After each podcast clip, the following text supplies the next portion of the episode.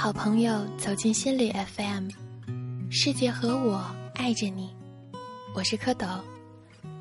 今天想要跟大家分享的文章是来自于安宁的。如果我老了，你会不会烦我？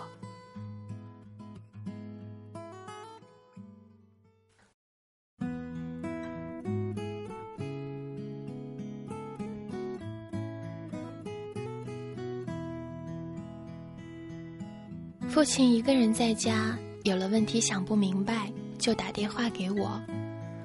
冬天的时候，他问我：“安安呐，你谈恋爱的时候，是不是也没有嗅觉和知觉呀？”对于这样奇怪的问题，我知道不需要回答，只要回问他怎么突然想到这样一个问题就可以了。然后他的兴致便会突然的提上去，讲起他一个人逛街，看到沿着小城冬天都会发臭味的护城河旁，有一对情侣，竟是相依偎着坐了三个多小时。你说他们不觉得那儿臭，也感觉不到冷吗？不知道为什么，听到最后，我总会无一例外的朝父亲发脾气。你也站在对岸朝人家看了三个多小时，对不对？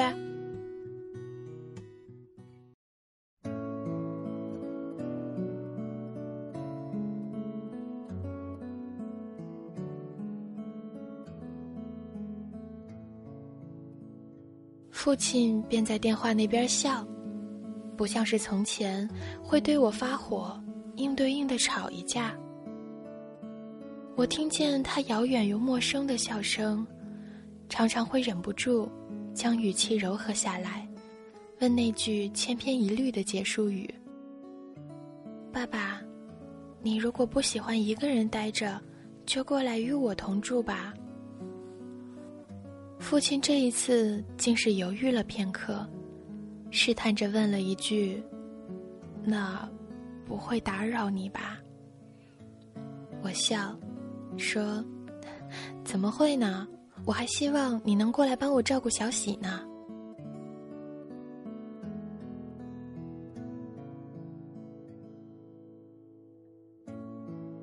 父亲就这样成了小喜的爸爸。小喜是我从朋友家里抱来的一条小狗。永远长不大的那种。父亲的鞋子是他最合适的小床。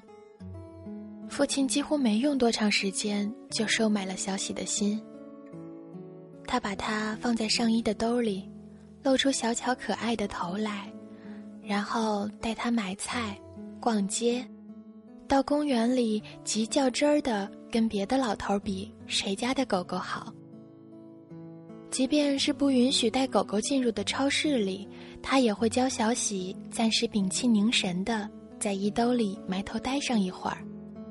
等进去了，看见没有售货员看着，便让小喜露出头来透透气，还不忘征求一下他的意见，问他喜欢吃什么，尽管说，爸爸有的是钱。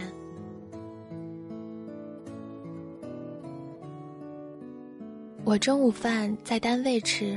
所以将父亲接来，其实并没有多少时间来陪他。幸亏有了小喜，可以让我心里的歉疚因此减淡。甚至晚饭时看到他只顾着与小喜自言自语，会稍稍的妒忌。有一天，当我看见他笨手笨脚的给小喜缝制一件衣服时，终于忍不住脱口而出：“爸爸，我小时候……”你可是连块花手绢都不知道给我买呢，你太宠小喜了。父亲有些不好意思的笑笑，说：“ 我只是觉得小喜没个伴儿，一个人太寂寞了。我在这里多待一天，就替你多照顾他一天吧。他现在进步很快呢，都知道跟我对话了。”我不知道父亲是怎么和小喜对话的，他也不说，保守的像商业机密一样严密。问过两次之后，我便懒得去理了。我想，慢慢老去的父亲，怎么竟越来越像个孩子，跟一个狗狗都会有不可泄露的秘密。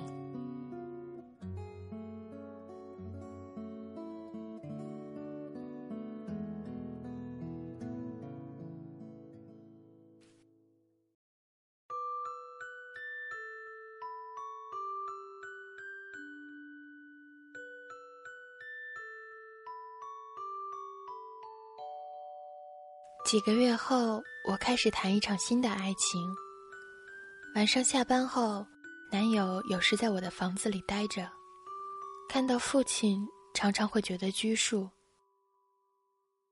父亲看出我喜欢这个男友，便主动的对我说：“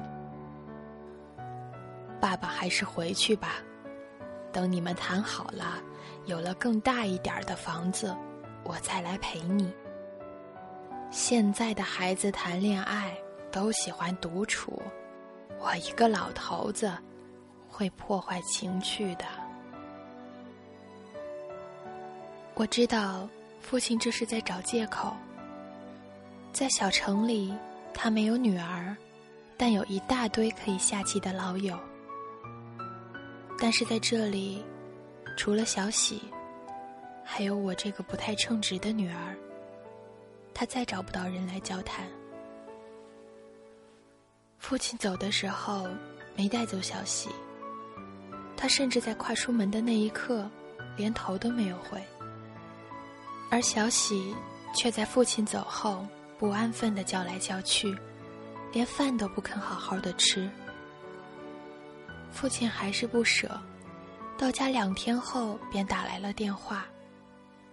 跟我絮叨完一大堆废话之后，他突然有点羞涩的恳求道：“我能和小喜说说悄悄话吗？”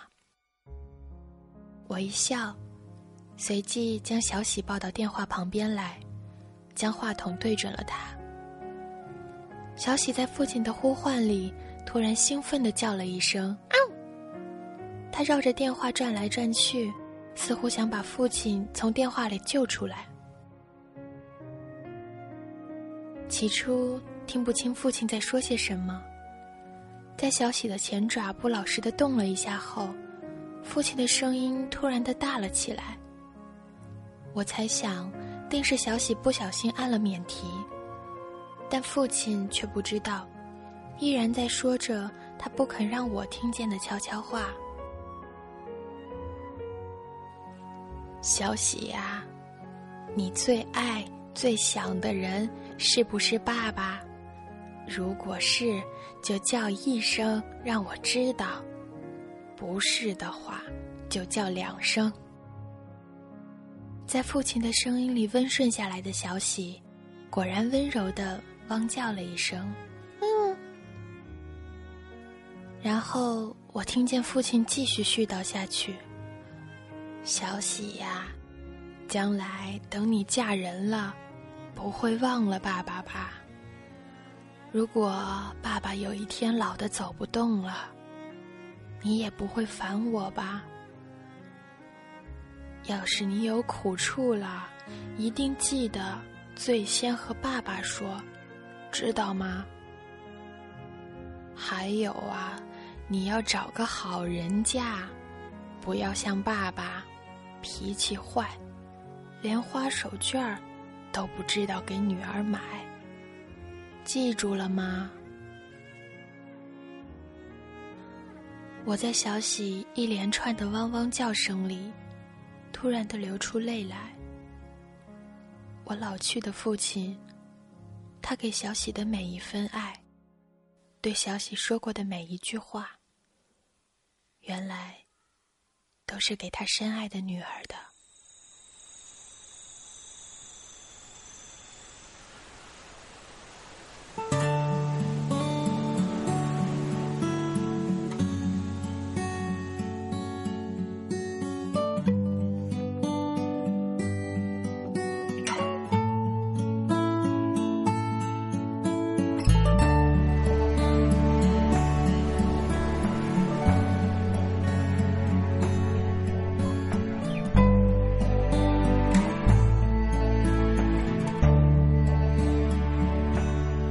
当你老了，头发白了，睡意昏沉。好了，本期的节目到这里就结束了，感谢大家的收听。如果你想和蝌蚪交流呢，可以微信搜索“心理 FM” 进行关注。我今晚会在微信的微社区里和大家互动的。想第一时间收听我们的节目，可以在微信里下载心理 FM 客户端。我是蝌蚪，这里是心理 FM，世界和我爱着你。我们下期不听不散。爱你虔诚的灵魂，爱你苍老的脸上的皱纹。当你老了，